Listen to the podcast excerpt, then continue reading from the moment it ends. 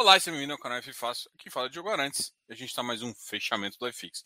E hoje o fechamento do iFix aqui é bem complicado. Hoje é ao vivo aqui, a gente vai falar um pouquinho, também tirar suas dúvidas, é claro, só deixar nos comentários. Bom, é, um primeiro assunto que eu queria abordar é sobre um índice que a gente criou aqui no canal. Na verdade, a gente é um, um canal que tá, acompanha. Na verdade, a gente começou com o nome FII Fácil, né? Mas na verdade agora é FI Fácil, né? Fundo de Investimento Fácil. Na verdade, o objetivo aqui do canal é falar de mercado estruturado, tá? De mercado estruturado de crédito uh, e venture capital de equity baseado em infraestrutura, tá? É, basicamente, esses nomes complicados que eu falei aqui é basicamente o que, que, que, que o canal vai abordar. A gente vai, vai começar a falar de FIAGRO, né? Não FIAGRO, não, FIAGRO, né? Que é uma nova classe aí. A gente já tem duas lives marcadas com gestores e a gente deixa o canal aberto a qualquer gestor também que tiver interesse em conversar. E a gente fala também do mercado de infra, tá? Ah, o primeiro mercado de infra que a gente fala há muito tempo já é o FIPE, e agora a gente achou um novo produto também, o mercado viu um novo produto, que é o FIINFRA, que é para investidor geral. Né? É um pouco mais acessível, ele parece um pouco com fundo de papel, parece, né? Mas apesar e tem, mas tem uma estrutura de crédito totalmente diferente ali que, uh, que, é, que pode ser acompanhada, tá? E por que eu estou falando isso? Porque como a gente achou que o mercado precisa de um. O índice é muito bom, né? O índice indica ganho de capital, como é que o mercado está respondendo. Porque basicamente é o seguinte: o índice ele pode dizer que o mercado pode cair de preço e, e você tem um, uma, uma, queda nominal de, de, ativos lá. Então a gente criou um índice, né?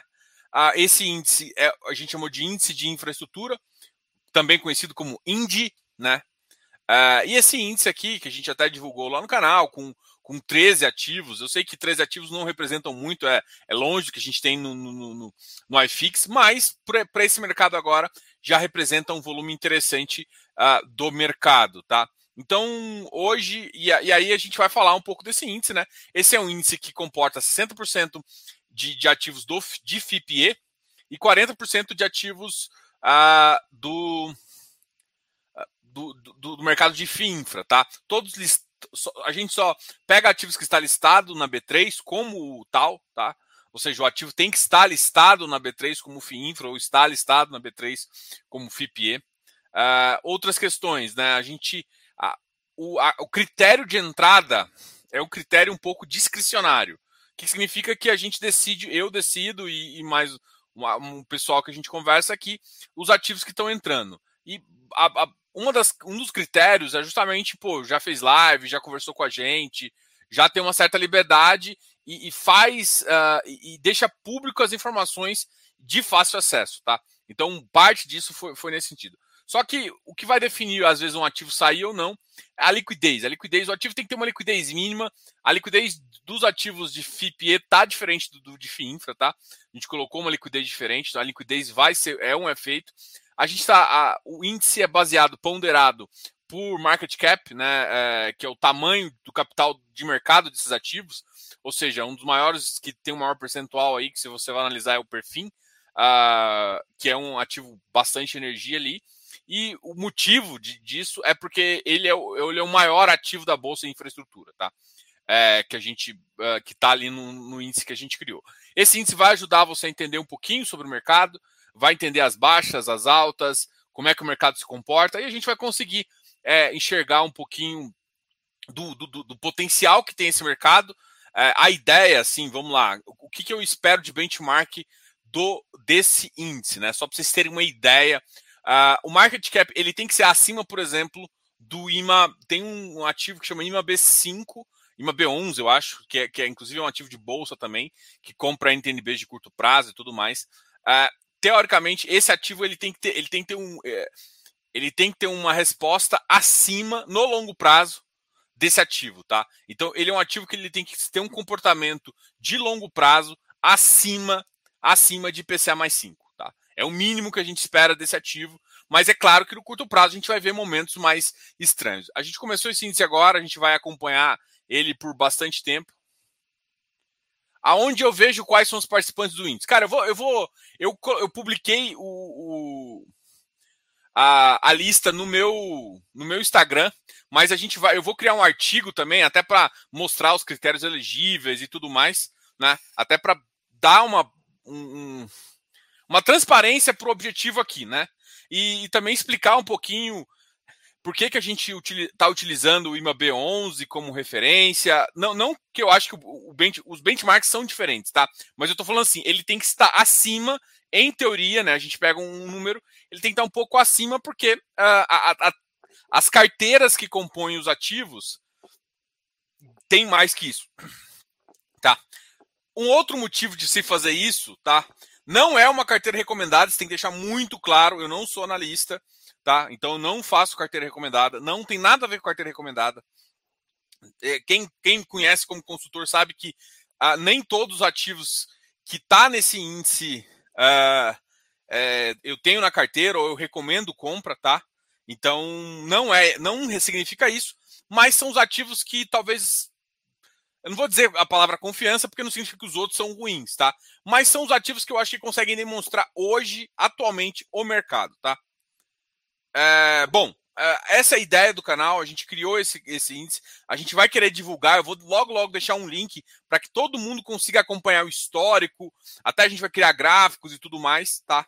gente vai deixar um link, provavelmente nesse artigo que eu, que eu tô criando, para todo mundo conseguir acessar e falar, ah, eu quero ver como é que ele se comportou. Aí você vai ver o gráfico e tal. A gente vai fazer um comparativo, depois vai jogar em gráficos, vai trazer alguns comparativos para conseguir, para você conseguir enxergar um pouquinho desse mercado que a gente vai começar a falar também. Um, um ativo positivo, a gente conseguiu mais um gestor para conversar aqui. Tá? Ainda não está exatamente confirmado a data mas muito provavelmente a, a, gestão do Itaú Asset vai conversar aqui com a gente também para falar sobre o IFRA 11, tá? Então o IFRA 11 tá. A próxima semana tem duas lives muito legais, tá? É, tem duas lives que eu acho muito tops. Vai ser uma do, com o, o Bassi sobre fundos, não é sobre fundo imobiliário, tá? Por incrível que pareça, o Bassi é muito conhecido nesse mercado, mas ele também é um cara que curte muito o mercado estruturado, tá? Para quem não sabe, é, ele tem uma visão muito interessante. A gente convidou ele para justamente falar desse mercado para que a gente quer desenvolver realmente. É um mercado que as pessoas precisam conhecer mais, tanto uh, porque eu acho que é um mercado que tem um potencial enorme e também por isso faz sentido você entender os índices, entender o, o índice que a gente criou e por que, que a gente criou. Bom, é isso, cara. Ah, basicamente, hoje esse foi o recado inicial que a gente queria falar sobre o, esse índice. Uma outra coisa hoje que eu achei muito importante comentar, eu sei que vocês estão. Hoje é o dia de tirar dúvidas, então pode ficar claro que hoje é o dia muito mais de eu ler os comentários de vocês do que de fato de falar um pouquinho, mas eu, eu, eu queria. Não queria deixar de deixar esse comentário, assim, sabe? Hoje eu vi que voltou o Caixa Agências, né? Para quem não conhece a história toda, o Caixa Agência foi um dos primeiros fundos de agências do mercado, tá? Mas vamos, vamos lá. Esse Caixa Agências virou uh, virou RBVA, né, quando a estratégia da Rio Bravo migrou e depois fez uma fusão com o Saag, enfim, isso, isso todo mundo já conhece essa história aí. E a, e a Caixa fez um novo IPO distribuído pela própria Caixa sobre o Caixa Agências. E esse ativo, que foi inicialmente negociado, eu acho que começou hoje, inclusive, né? Começou hoje a negociação. Esse ativo que começou, que foi feito um IPO a 103, hoje, hoje já estava negociado a 25% a menos do que uh, originalmente ele, ele foi feito. Ou seja, o IPO foi feito a 103 e hoje ele fechou o dia a, 107, a, a, a 77,31. E por que, que eu estou falando isso? Ah, Diogo, sem tirar, sem colocar preconceito sobre a agência, não que eu goste, nem que eu tenha, nem que eu recomende, tá? mas assim, é um setor que eu sempre tive preconceito. O que eu notei nisso que eu acho que fica preocupante? Bom, é, foi feito por um banco que não está acostumado a distribuir para esse tipo de mercado. Ah, muitas vezes, um dos bancos que, que, que, que, por incrível que pareça, que começou isso foi o Banco do Brasil, tá? O Banco do Brasil era um banco é, que, que, começou a fazer bastante. Depois, ah, depois que o mercado desenvolveu, esses bancos ficaram menos menos importantes. O único banco ainda que distribui importantemente é o Itaú, tá? Não, é claro que você tem. De vez em vira e mexe, a gente vê, vê, vê, vê Banco do Brasil ainda desenvolvendo. E a Caixa fez essa distribuição. E o, que me incomoda é que o perfil de pessoas que entram nesse ativo não é o perfil de investidor acostumado a fundos imobiliários. E aí acontece isso. Talvez alguém chegou para isso, cara, agência agora, não sei o quê. Tem que tomar muito cuidado que agências no, no final do contrato é diferente de agências uh, agências no final do contrato. É diferente de agências no começo do contrato. Primeira coisa que eu queria comentar com vocês. Então tem que tomar muito cuidado com isso, tá? É, mas mesmo assim prova um pouco duas coisas. O mercado sempre vai ter comprador, né? E aí você vai pensar, pô, vamos supor que no final a minha cota vai para zero. Vamos fazer essa conta assim. Que é como se você entregasse a sessão no final. Existe um valor interessante que cobre a entrada aqui versus os dividendos. E é isso que tem que muita gente tem que pensar, tá? A, a prova é, é, é, um ativo ainda complicado, mas o que me, me é, o que me deixa mais preocupado é justamente como está sendo feitas as distribuições de ativos da CVM. Claro que eles estão provavelmente estão obedecendo às normas, mas o público que entra não é um público instruído, que, que saiba se defender ou que está entendendo. Provavelmente é um público que foi empurrado, né? Porque, enfim, não, não faz muito sentido uh, depois de todo o cenário que a gente viu, ter um ativo desses, assim, sabe? Então, enfim, é, é, é só um alerta aí, se vocês virem alguém, começarem a, a conhecer as pessoas que estão divulgando, que estão uh, que estão é, que entraram no ativo sem nem ter ideia do que, que era e de repente vê ativo 25, ou seja, o cara que viu a, se ele está olhando a conta dele, ele, tinha, ele colocou lá 100 mil. Hoje ele está vendo 75 mil. Ou seja, ele perdeu 25% em basicamente um dia de negociação. O cara que não fez nada.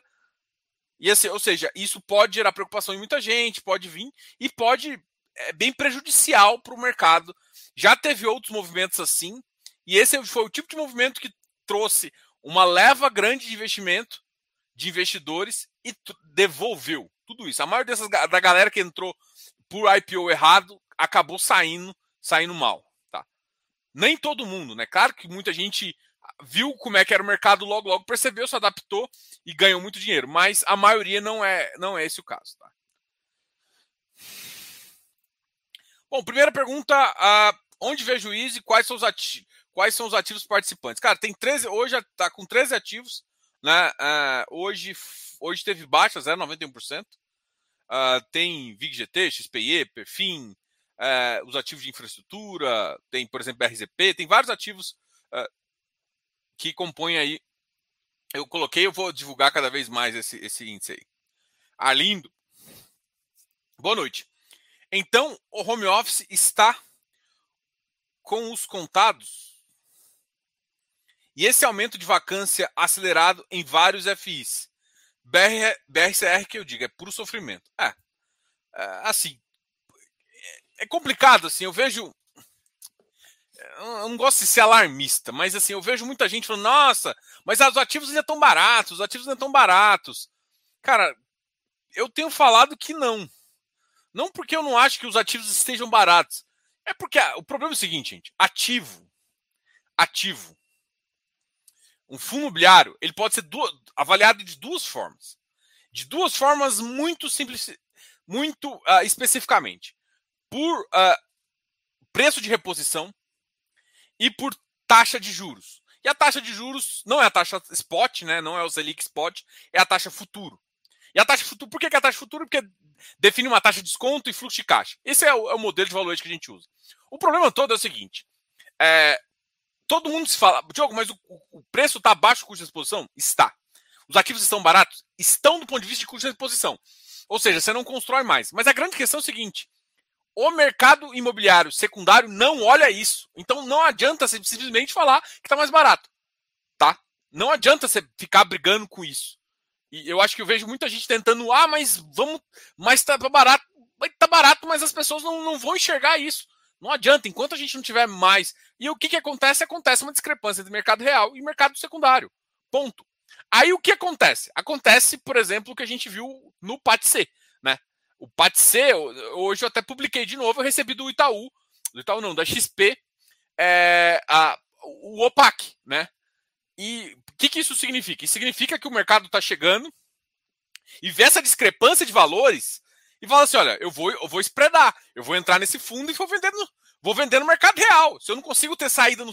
É isso que a pessoa não entende. Às vezes não tem saída no secundário, mas tem saída no mercado real. O mercado real não vai. Por exemplo, um cara investidor estrangeiro, um fundo investidor estrangeiro, não tem tanto interesse em pegar o. em ter um fundo imobiliário. Mas ele, ele. Porque ele já tem a gestão dele.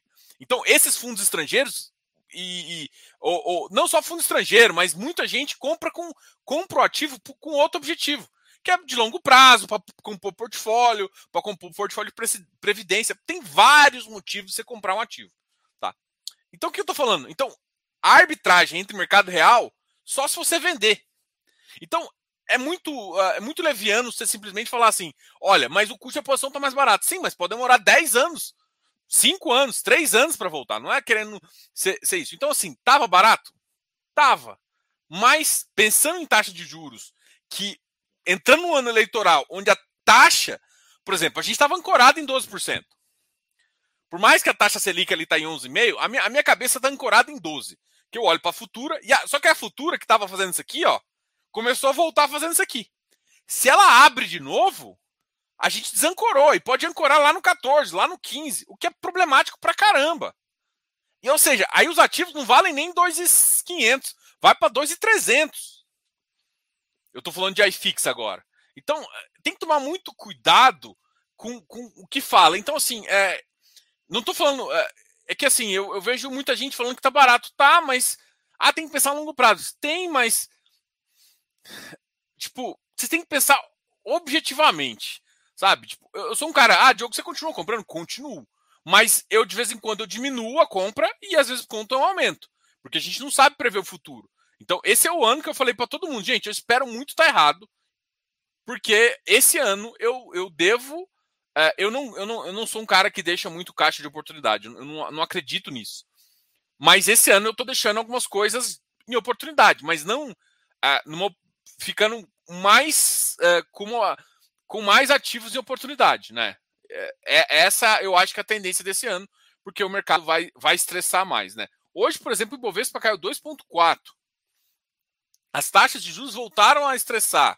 É, o mercado está preocupado, o mercado exterior está preocupado com, com, com, com, com, com Covid ainda. O Covid lá ficou muito forte. Está, é, Nova York voltou a fechar, o que é bem complicado. Então, assim, está com um problema mundial. O Brasil, assim, até onde eu vejo não, aumentou o número de casos, a gente vê, está faltando, tá faltando vacina, não, está faltando uh, testes, mas eu ainda não vi um, tipo, em termos de hospital, até onde eu converso, até com a, a galera que eu converso, não tá, não, não tá vendo o que aconteceu, por exemplo, no fevereiro, março do ano passado.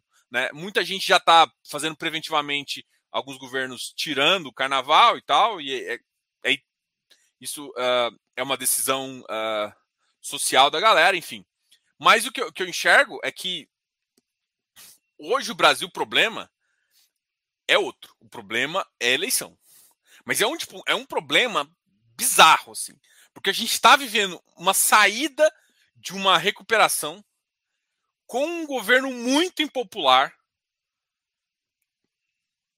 que, por incrível que pareça, ele conseguiu fazer algumas reduções. Só que agora ele vai vir com a. Para ele... se reeleger, se ele realmente tiver a intenção, o nível de gasto que o governo pode ter pode jogar a taxa de juros para, inclusive, mais. Então, assim, não é querendo uh, ser pessimista nem nada, mas esse é um ano complicado. Não adianta chegar simplesmente, mas o preço é posição. Não adianta ficar repetindo isso, porque por mais que eu acredite que no longo prazo, com certeza, no longo prazo não, no curto prazo isso vale. Mas para mercado secundário, não é assim que vai responder. Por quê? Porque a gente não tem institucional o suficientemente que tem essa visão de, oh, eu estou comprando aqui, vou fazer uma melhoria, vou fazer isso aqui e vou carregar.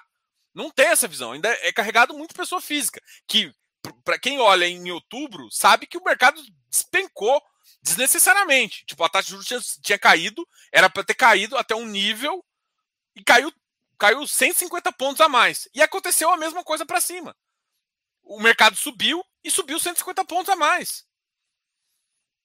Por quê? Porque a taxa de juros não tinha ancorado lá atrás, o mercado de, de, de, de NTNB tinha parado lá atrás, tinha parado 10 de janeiro, e, e o iFix continuou sendo um foguetinho. Cara, não existe isso. Não dá para descolar o mercado. Ah, mas ah, tá barato, tá barato. Eu, concordo com todos os analistas que falam que tá barato, mas não adianta.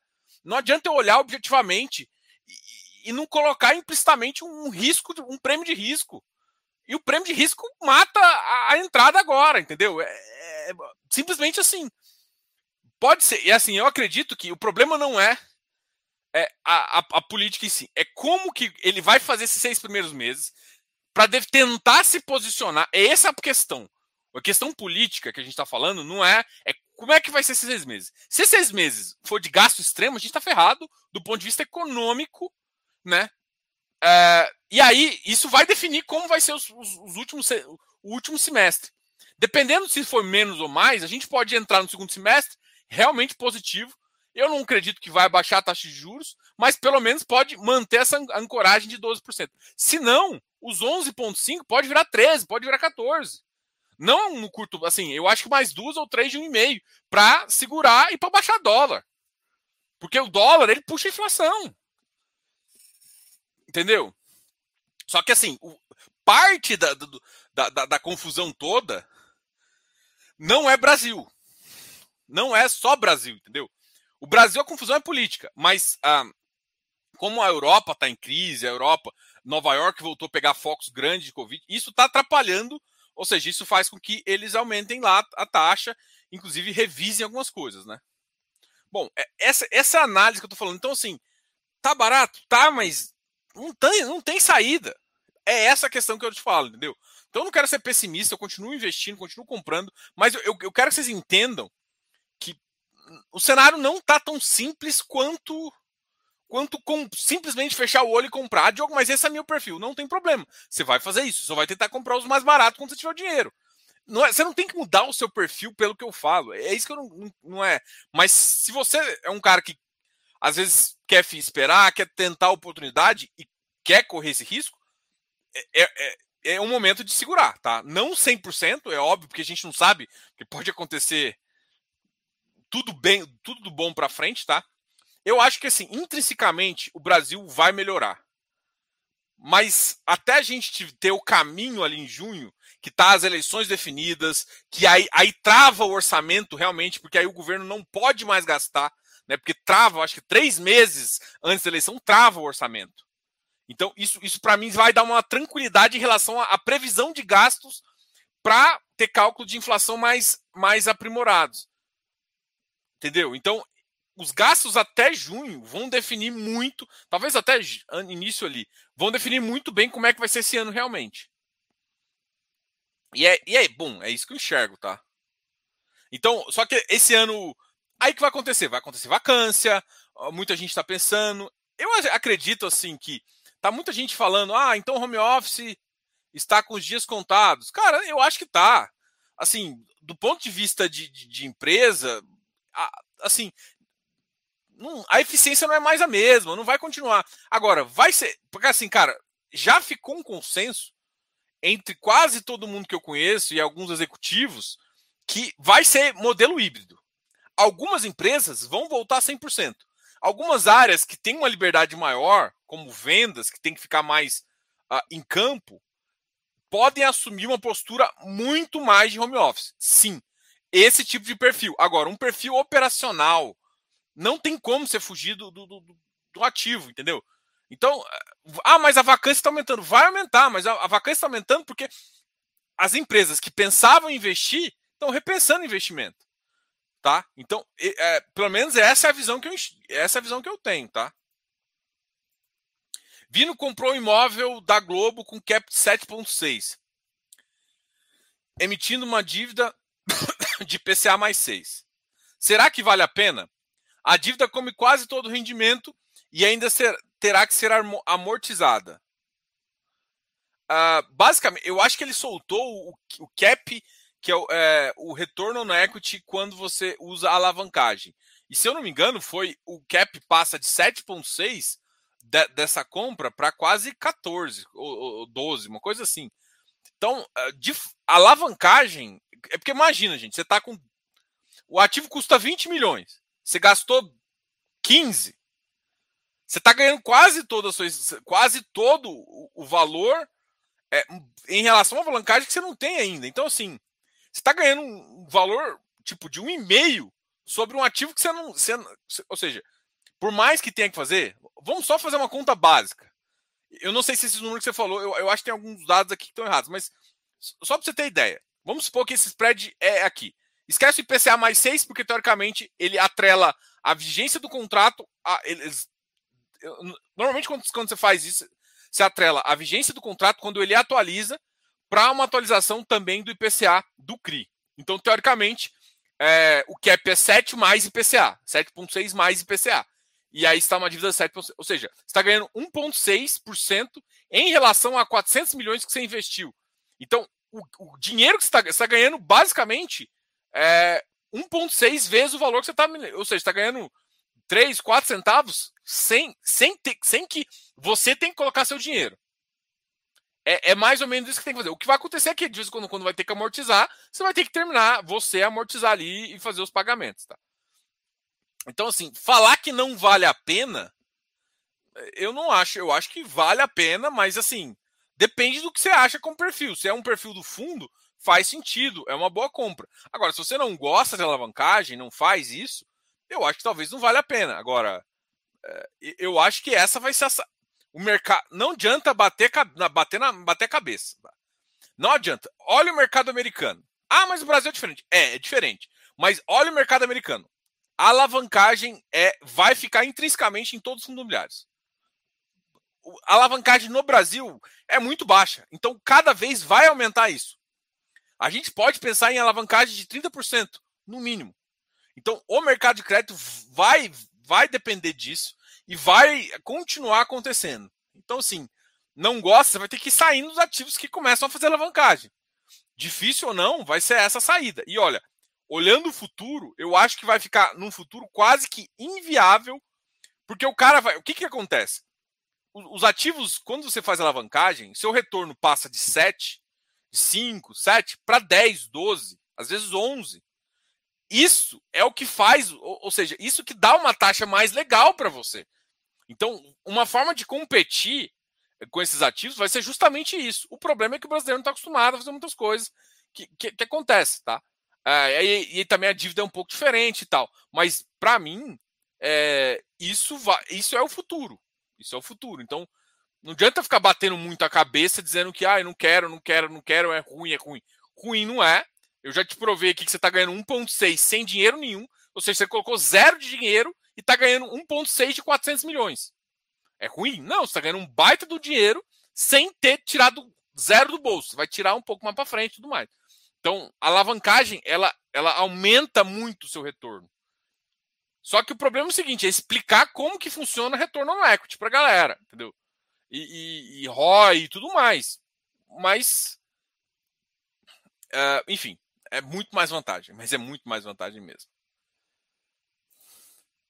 Oi, André, tudo bem? Fiz newspapers. Por que, a Bre... Ah, Por que o Bresco tá tão volátil nos últimos dias? Cara, tem motivo, cara. O mercado é assim. Só que assim, o que, que acontece? Vamos lá, você tem que entender a relação. O Bresco tem um dos ótimos portfólios, tá? Um dos melhores portfólios de, de, de logística esse ativo tem. O que aconteceu com ele recentemente? Ele foi reavaliado positivamente para cima, o que é muito bom. O mercado comprou bastante dele. Ele subiu de. Vamos ver aqui, ó, só para vocês terem ideia. Ó, ele saiu de uma casa de 84, bateu. Ele bateu 84 só no, no curto prazo ele saiu de 89 para 100. Tá? Então o que, aconteceu? Foi um cara que, que o mercado. O que, que acontece quando o mercado cai demais? Existe um negócio que chama realização. O pessoal comprou barato. Ele chegou num patamar onde, se você vai comparar com os outros pares, não começa mais a fazer sentido. Você tem que lembrar que hoje em dia não existe só uma pessoa de buy and hold no mercado imobiliário. Tem os caras que fazem giro. Quando você faz giro, você olha assim, você comprou barato, chegou num patamar, subiu num patamar uh, mais caro, o que, que você faz? Realiza o lucro. Você realizou um lucro ali de um mês. Você, quem, o cara realizou um lucro de mais de 15% em um mês. O cara realizou o lucro. Quando ele realiza o lucro, ele vai vendendo, o preço cai de novo. Aí o preço fica interessante, outros caras entram. O preço fica caro. E aí o que aconteceu agora, recentemente? A taxa de juros mudou de patamar. Deu uma piorada. O que faz com que o ativo não vai cair tanto, mas ele faz um ajuste. E tirando que eu também acho que o mercado ajustou aceleradamente demais ali no final de, de dezembro. Então, é isso que faz a volatilidade do mercado. É o ativo ficar mais uh, atrativo ou não. E atrativo em relação a quem, Diogo? Em aos pares. Vocês têm que comparar aos pares. É assim que o mercado determina. Porque por mais que ele seja bom, de repente o cara ficou, ficou caro. Aí você vê um VILG que alguém saiu. Né? A gente comentou na segunda-feira, o VILG alguém saiu. Aí o VILG ficou muito barato. Aí foram lá e comp... aí, pô, ficou interessante. Aí entra. Aí o mercado sobe. Aí o cara, no curto prazo, ganhou 5%. Cara, quem ganhou 5% no curto prazo vai realizar. Nossa, Diogo, mas está falando como se fosse um mercado de ação. Cara, mas hoje em dia tem uma movimentação assim também no mercado imobiliário. É natural que isso aconteça, é natural, é mais fácil. É um ativo que você pode ficar depois, você não precisa ter stop, por exemplo. Para quem opera, eu não estou falando, não estou recomendando ninguém fazer nada. Estou falando que é um mercado mais fácil de se entender, tá? Então, assim, é natural que fique mais volatilidade. Hoje em dia você pode ficar vendido. O, o ativo sobe, você não tem um ativo. Por exemplo, eu não, eu vi o LVBI esse tempo atrás. O LVBI é um ótimo ativo, também gosto mais dele. Aí, de repente, o LVBI bateu 107 reais, se eu não me engano. Porra, eu não tenho ativo, acho que é um bom ativo, mas o que, que eu faço? Cara, tá caro. Se eu aposto que tá caro, o que, que eu faço? E eu acho que ainda. E eu achava que a taxa de juros estava piorando, o mercado não estava enxergando. O que, que eu poderia fazer? Vendo. Eu vendi, sei lá, 100, 200 cotas ali e ganho, pago uma, uma, um aluguel para alguém e aposto na baixa. Porque eu acho ruim o ativo? Não. Porque eu acho que o mercado exagerou na taxa que colocou ele. Não porque ele não vale, às vezes. Se eu não me engano, o VP dele é 112. Ah, mas está longe do VP. Esquece só o VP. Foi avaliado para cima, realmente está valendo aquilo lá. Não tem problema, mas o prêmio de risco do Brasil mudou. No, no, nessa última semana, o prêmio de risco aumentou. É, foi uma semana bem movimentada. Então, é isso que gera volatilidade. É alguém poder vender, é alguém poder comprar, é, é, é o mercado brigar com taxa de juros, é a taxa de juros ter aberto ainda não estressou no patamar de risco ainda, que comprometesse a ancoragem de 12. Tá? O, a, o mais preocupante a gente ainda não está, não, não comprometeu com essa taxa de 12, mas já comprometeu um pouquinho, tá? É, já não está tão legal. Pelo que vejo, os FIs de tijolo não absorvem muita inflação. É, mais ou menos, mais, mais ou menos, mais ou menos. Não no curto prazo, não. É que você tem que analisar no longo prazo. Aí vai ter, vai ter mil vezes, assim. Cara, sim, mas não da maneira que você quer. Sim, a pergunta aqui, ó. Pelo que eu vejo, os FIs de tijolo não absorvem muita inflação. Absorvem sim. Só que o problema é que absorve a inflação. O mercado só. O mercado é muito irregular ainda, porque tem muita pessoa física. Se, o mercado vai demorar a, a se autocorrigir, né, a chegar no patamar correto. Mas isso, isso ainda é adaptação. É um mercado novo ainda. Mas sim, é, todos os FIs de tijolo absorvem inflação? Não. Isso é, uma, isso é um mito. FIs, só os FIs de tijolo bom recupera a inflação. Ponto. Tá? E o problema é que, tipo, tirando o HGLG, HGPO, assim, que é um dos ativos que tem um histórico um pouquinho maior, cara, até o HGRE, bicho, o HGRE era um ativo ruim. Eles estão fazendo um bom trabalho nos últimos, sei lá, dois anos, assim, quando eles. Cara, o HGRE é um ativo que fala assim, cara, historicamente ele tinha uma. Ele tinha uma vacância estrutural no ativo. Cara, porra, você não resolve. Tipo, não resolve vacância estrutural do dia para noite. Eles estão resolvendo agora. Aí você vai olhar vários outros ativos, é assim. Então, assim, ainda é, ainda é pequeno.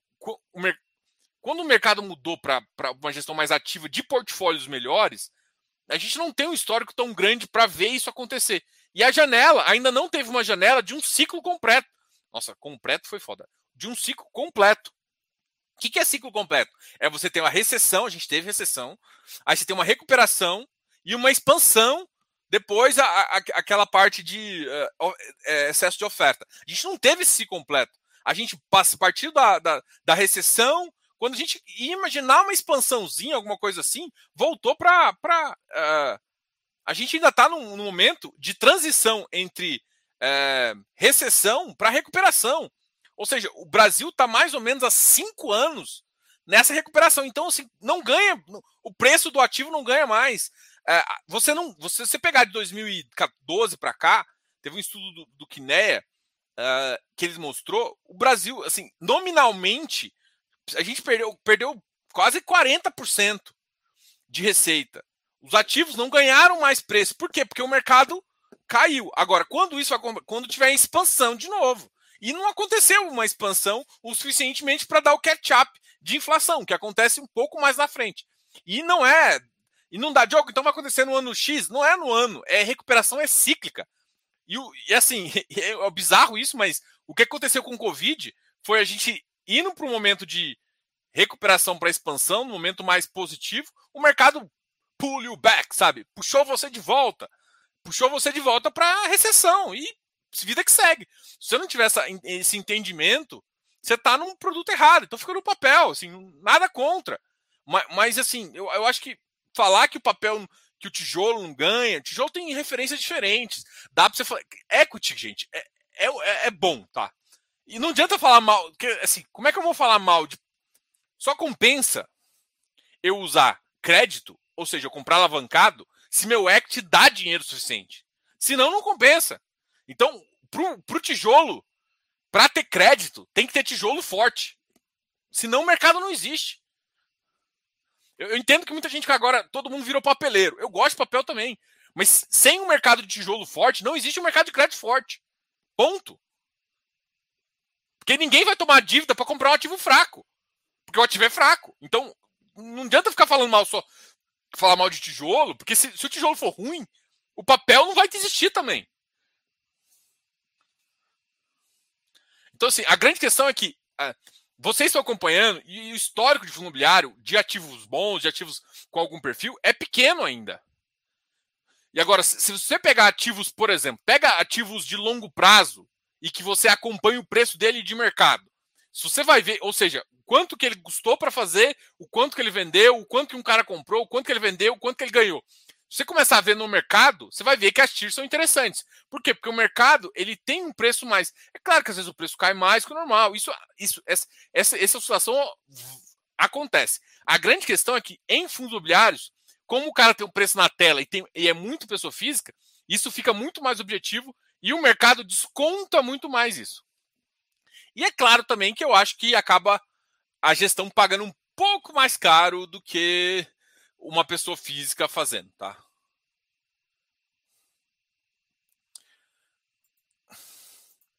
Diogo, o que acha do, do, do risco de, de, de, de, fim de obra? Cara, é, eu, eu curto a tese, fiz eu estou na mesma vibe, assim. É, eu gosto, por exemplo, é, eu, como é que eu vou falar mal de um ativo que tem esse risco, que também o CAC-CR tem esse risco também, né? É, sendo que eu gosto de uh, fundo de desenvolvimento, né? De, de residencial. Cara, eu gosto, eu gosto desse risco. Ah, mas, assim, olhando para o mercado, eu acho que o mercado pode gerar um estoque no pode gerar um estoque de residencial, ou seja, de apartamento. Fazendo uma análise fria, eu acredito que uh, esse ano vai ser um ano de desaceleração e essa desaceleração econômica vai, vai refletir o ano que vem, no ano de 2023, num, num estoque mais alto, porque as empresas fazem, e as empresas estão deixando de, de lançar agora, mas elas lançaram muito em 2020 e 2021. Foi o que impulsionou. Por exemplo, o Brasil não ficou tão estão na merda porque o mercado imobiliário deu uma crescida. Só que esse ano a galera já está desacelerando, então assim, o final de obra vai ser complicado. Por quê? Porque o taxa de juros pode estar muito elevada, ou seja, o, fim de obra de, depende de dois fatores. Porque o cara fica com residual para ah, fazer o financiamento para repassar. Esse residual, com a taxa mais elevada, a taxa que ele vai fazer na, ca, na, na caixa e tudo, não é mais aquele 6 que ele pegava, ele pode pegar 8, que é 2% mais caro.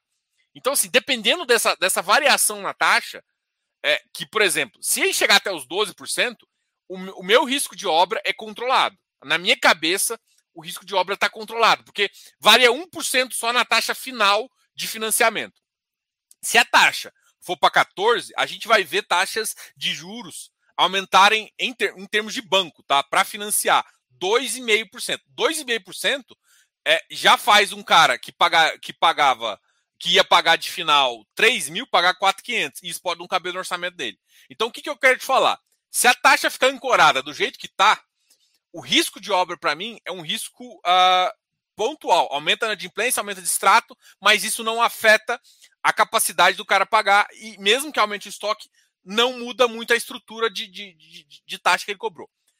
O mercado passou de 12 para 14 em termos de taxa de juros, muda estruturalmente, o estoque aumenta muito mais, e aí as empresas vão ter problema sim em pagar, e aí aumenta o risco de final de obra. Então, o risco de final de obra, para mim, está atrelado muito a, a, como vai ser esses seis primeiros meses. Então, é difícil falar. Então, assim, é um risco que, uh, se você tem que correr, controlado. Tá? Eu gosto de correr esse risco, tá? Eu gosto muito de desenvolvimento. Eu acho que o mercado residencial é um mercado que pega preço melhor, é um mercado que tem uma liquidez maior. Então eu gosto de mercados com liquidez. Uh, eu acho que o mercado tá difícil, né? Mas mesmo assim eu gosto de liquidez maiores, de, de caras que têm, uh, de algumas empresas de porte médio que, tipo, o máximo que vai acontecer é o acionista dele majoritário cobrir a parcela lá, ficar puto, mas cobrir a parcela, para não entregar a empresa, entendeu? Então, tipo, mas assim, piorou muito, você pode começar a ter é, mais problemas e ter que ficar executando um estoque, o que, de fato, para quem está no crédito, não é, não é, muito legal, tá? Então é isso que eu enxergo. Então, por enquanto, é um, é um risco controlado, mesmo pensando que a inadimplência e os distratos vão aumentar. Tá? Então, eu acredito, eu acredito nisso, tá? Eu acredito, por enquanto, ainda não me assusta. Mas dependendo de como a gente vê essa estrutura de juros que o país vai firmar nesses três, quatro meses iniciais aqui, que é o, que é o, uh, o pontapé inicial da eleição e, e como o governo vai lidar com esse pontapé, porque não é só o pontapé, a eleição de sato não muda nada. O que muda é a estrutura de gasto que o governo vai utilizar esse ano. Se vai ser um cofre aberto ou cofre fechado. Normalmente é cofre aberto, tá? Eu já sei, eu já, todo o mercado já estima isso. Agora, o problema é o quão aberto vai ter. Vai ser aberto de furar teto, de, de furar teto, de furar o planejamento fiscal do ano passado, porque o planejamento fiscal desse ano já está maior. Tá? Enfim. Até porque parte a inflação cobriu positivamente, tá? Boa noite. Poderia falar ah, sobre o OPAC do, do PATC? Se os cotistas não aderirem ao leilão e após os ofertantes resolverem liquidar o fundo, o que acontece com esse cotista que não participou do leilão? Cara, você. Você. Ah, tipo assim, vamos lá. É, você não participou. O cara tomou tudo. Vai para vai a Assembleia. Ele não vai liquidar do, do nada. Ele tem que ir para a Assembleia. É claro que se ele comprou muito, ele vai ter o controle da Assembleia. Tá? É, tem muito controvérsia em se ele pode votar ou não. Alguns advogados eu vi que falam que não pode, mas eu já vi como, como uma oferta pública para isso, eles estão já pedindo o direito de quem vender para eles, para eles terem com esse objetivo. Então eu acho que legalmente eles podem votar. Então, assim, se ele tiver a maior porcentagem, o que ele quer é só garantir a maior porcentagem, ele vai liquidar o fundo. Liquidar, não, você não vai ter que vender. O que é liquidar o fundo? Cara, todo mundo é cotista aqui.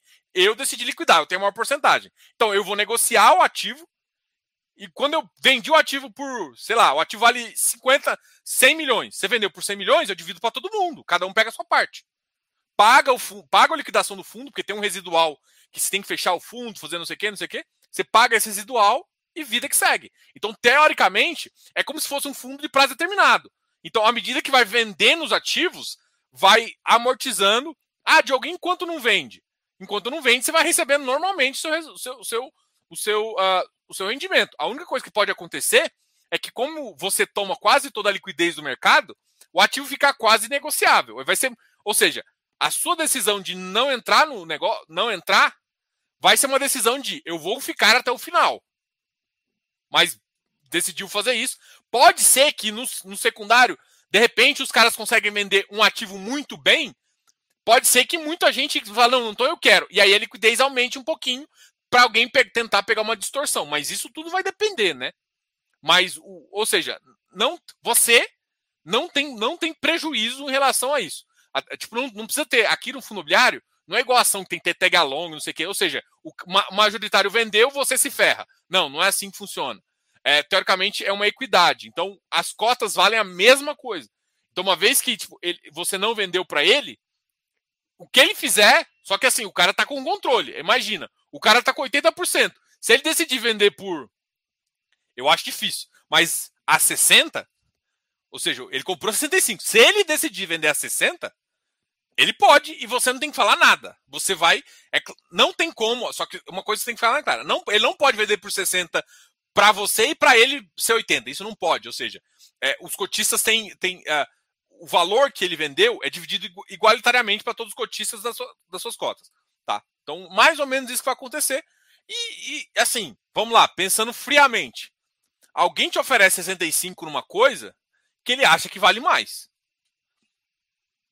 o primeiro ponto que eu acho é esse. Tem muita gente reclamando, ah, mas a gestão, mas não sei o quê. Eu acho que eles colocaram um preço. Tanto é que assim, gente, se ele tivesse colocado um preço interessante, né?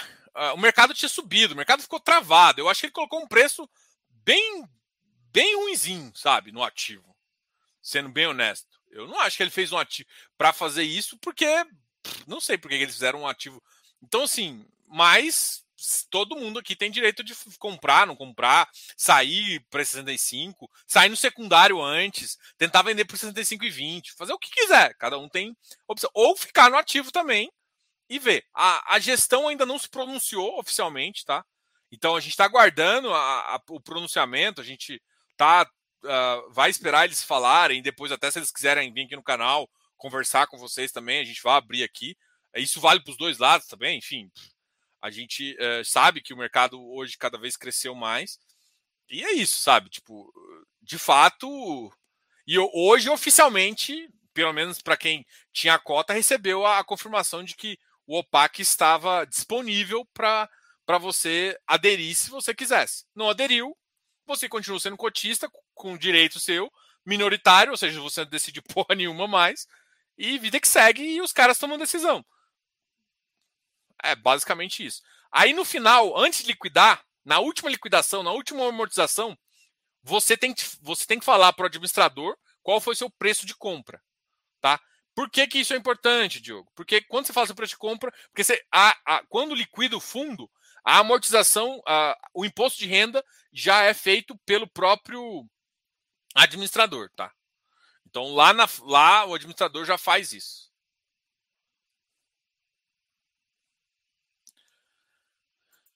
Uh, em 2022, qual a sua expectativa para tijolo e papel? Papel continua em alta e tijolos apanham um pouco mais por causa do aumento de juros no exterior? Uh, assim, eu não acho que papel vai continuar em alta, porque a, o, o, IPCA vai cair um pouquinho, mas uh, eu acho que o papel. Porque a alta para mim é ágil, tá? Então, o papel deve ficar, alguns ficar com ágil, mas a maioria deve ficar muito próximo de VP. Tá? Os high grades talvez sofram um pouquinho mais, até o mercado ajustar algumas taxas, tá? Uh, os tijolos, os tijolos, vai depender um pouco de vacância ou não, mas hum, eu acho que a, que a, vacância não vai ser, vai ser um determinante bem negativo em relação a isso, tá? Uh, eu acho que vai, o mercado deve sofrer um pouquinho, sim, em termos de tijolo ainda, tá? Então, só que assim, mercado sofrendo em tijolo significa, normalmente na minha cabeça, significa oportunidade de compra. A grande questão é você tem que saber um, um momento de entrar e de comprar um ativo que, teoricamente, para aquele momento, para aquela taxa de juros, estejam bom, né? Bom, essa é a minha tese, até, inclusive, do curso, né, de valuation que eu falo. Em falar em curso de valuation, se quiser, eu deixei o link aqui, vou deixar o link aqui embaixo também. E a gente está abrindo vagas, tá? A gente vai abrir vagas e deve vender para as pessoas que se inscreverem. No, a, a, não abriu ainda, tá? Uh, as vagas, mas se inscreva no, na lista de espera, porque provavelmente a gente vai vender para quem está na lista de espera primeiro. E aí, se sobrar vagas, eu acho que não vai sobrar, pelo número de pessoas que já está inscrito. Se todo mundo hoje quiser, uh, basicamente a gente não tem mais vagas sobrando, tá? Mas se inscreva lá, porque muita gente desiste. As primeiras, as pessoas que estão inscritas têm prioridade, tá? Mas basicamente é isso. É isso que eu acredito. Não acho que tijolo vai ser ruim, mas esse ano não vai ser um ano de virada de taxa. Porque assim, tijolo é bom em mudança de taxa de juros, em queda, e, e, não precisa ser nem queda absoluta, mas prévia de queda. Eu não acho que esse vai ser o ano. Muita gente previu que fosse e tal. Eu fiquei cético e a, nesse começo de ano eu tô cada vez mais na, na postura de que fudeu o parquinho. Esse parquinho dos seis meses agora vai ser movimentado, vai gerar muita oportunidade de compra. E provavelmente de venda também, porque o mercado pode exagerar para baixo, exagerar para cima. E aí, quem curte um movimentozinho, ou seja, pode ser bom para FOF. Então, FOF pode se dar melhor do que. Porque FOF, assim, analisando. Eu, eu tenho uma carteira que eu faço giro, né? Eu nunca escondi isso de ninguém. Analisando a minha carteira, eu fiquei um tempo uh, com poucas oportunidades, gerando bem menos que eu costumo girar. Em dezembro, eu consegui fazer muita coisa. Pô, deu muito bom. O que, o que acontece? Por que, que isso eu falo? Porque o FOF, muito FOF, pode ter conseguido fazer o que eu fiz. E, ou seja, se esse ano, se esse primeiro seis meses for a volatilidade, volatilidade não significa que está em queda, volatilidade significa que cai, depois realmente sobe e tal. É, mesmo com uma taxa mais ancorada e acontece, o FOF pode dar um bom resultado. Então, tem FOF que gira uma carteira um pouco mais interessante, que podem dar excelentes resultados e ter destravado a carteira agora de, de dezembro. Porque muito FOF não estava girando porque estava travado. Porque o, se, se, o FOF. Que, que é travado? O cara, se ele vender uma posição no prejuízo, o FOF tem que abater do, do resultado dele. E ele não pode distribuir para você. Entendeu? Então, isso para FOF é importante. Só que quando você passa num ponto, você destrava uma parte da carteira e algumas coisas assim, e define uma estratégia e pode girar a carteira mais. Num, num semestre de volatilidade, o FOF, para mim, pode ser um, um cara bem interessante para girar a carteira ali, sabe? sabe? Tipo, é, é, um cara que eu vou ficar de olho, tá? Então, com certeza, papel, eu não acho que vai ter aquela subida. Para mim, papel vai ficar na, na, na, mesma, assim, vai ter quedas, é óbvio que tipo, o mercado todo cai, os papéis caem junto. Mas o papel cai menos e o papel sobe menos. Tá? Então, é, por isso que eu acho que ele é mais defensivo. O tijolo sofre muito mais, porque está no equity de fato. Os FOFs podem aproveitar esse, essa oscilação e gerar uh, yields mais altos e conquistar o cara e subir preço, entendeu? E quanto mais ele gira, mais ele ganha, mais ele pode girar e mais ele pode gerar valor também, entendeu? Galera, eu acho que falei demais. Minha garganta secou aqui. Não trouxe água. Uh, deixa só eu comentar aqui, porque eu ainda não falei, né? Bovespa em queda, o dólar subiu para 5,71. Gente vai logo, logo atingir os 6 reais de dólar. Uh...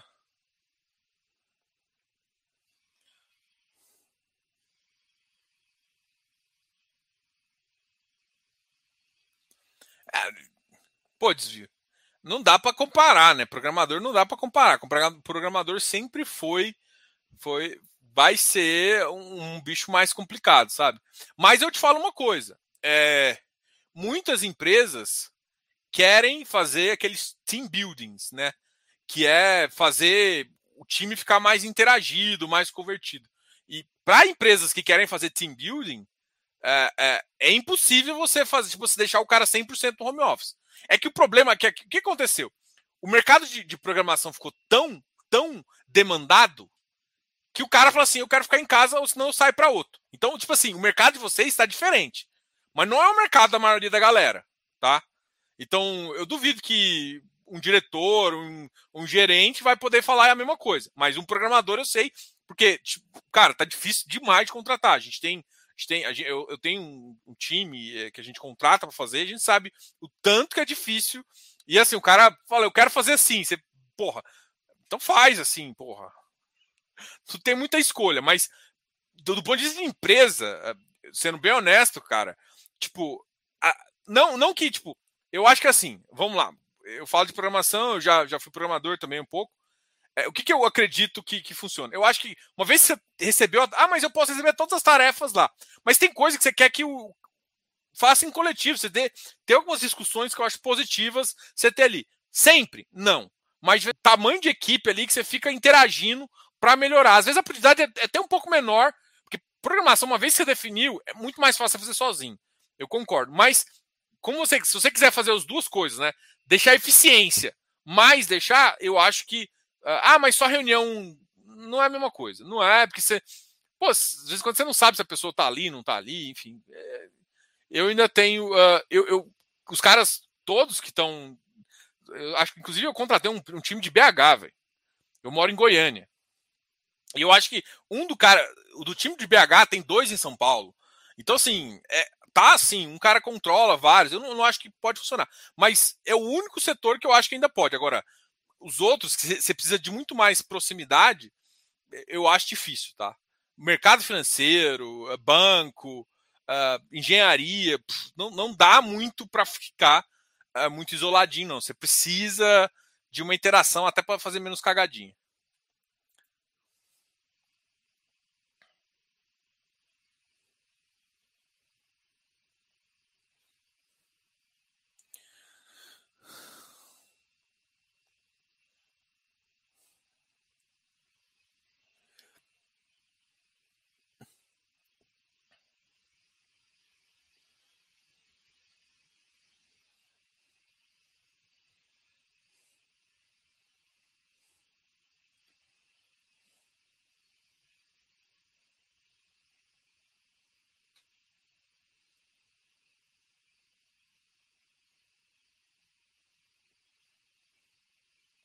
Vamos ver o que estão falando.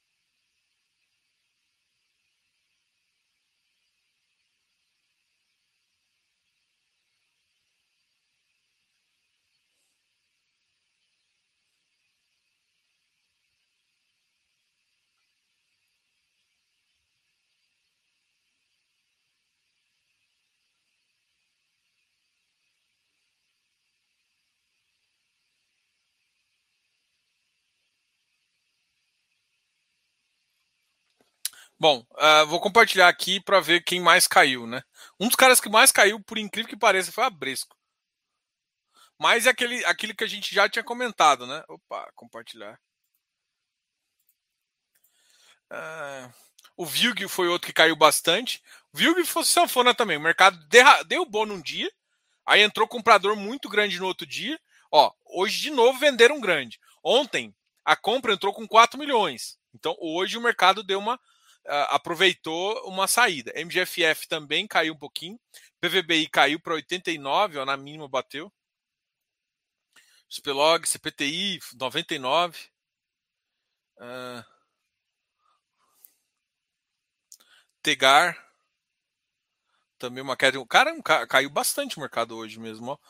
Se você ontem, se você me acompanha aqui, você viu que até segunda-feira, se a gente olhava aqui, só tava verdinho, só verdinho. É alta de 7, de 3, de 2%, de 1%. Agora a gente vê todo o mercado devolvendo. E o iFix caiu 0,97%. RVBI também. Vamos ver quem mais subiu, só para ver quem é o diferente aqui. Uh, o mercado que mais subiu foi o Quami. Ah, meu Quami tem baixa liquidez. Vamos ver aqui. É, 32 negócios, foi, continua fraco. XPeed 87,50. Putz, XPeed é um que também, de vez em quando, vai lá, uma, uma negociação média de XPCA. 959. MFI, BPML, G, JGPX. Ah, JGPX 98. RISAG uh, 987. GCRI 98, PATC 65. O PATC foi um que ó, hoje bateu 68. Eu não sei se esse OPAC fez o mercado deu uma acordada para ele, tá?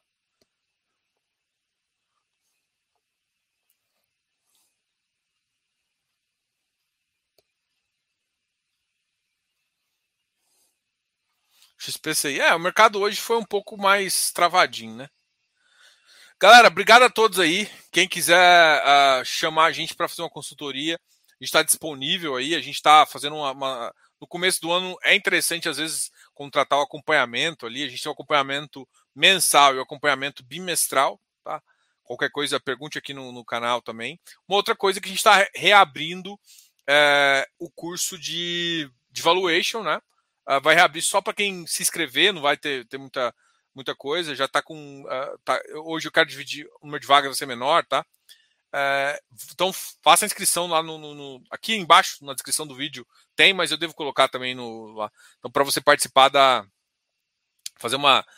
Fazer reserva, né? Fazer reserva, porque eu vou pegar a lista de e-mails que estão lá e vou mandar o link do, da compra do ativo direto lá em relação a isso, ok? Beleza, pessoal. Uh, grande abraço aí a todos. Obrigado aí pela, por, por mais essa audiência e pela conversa aqui que a gente teve.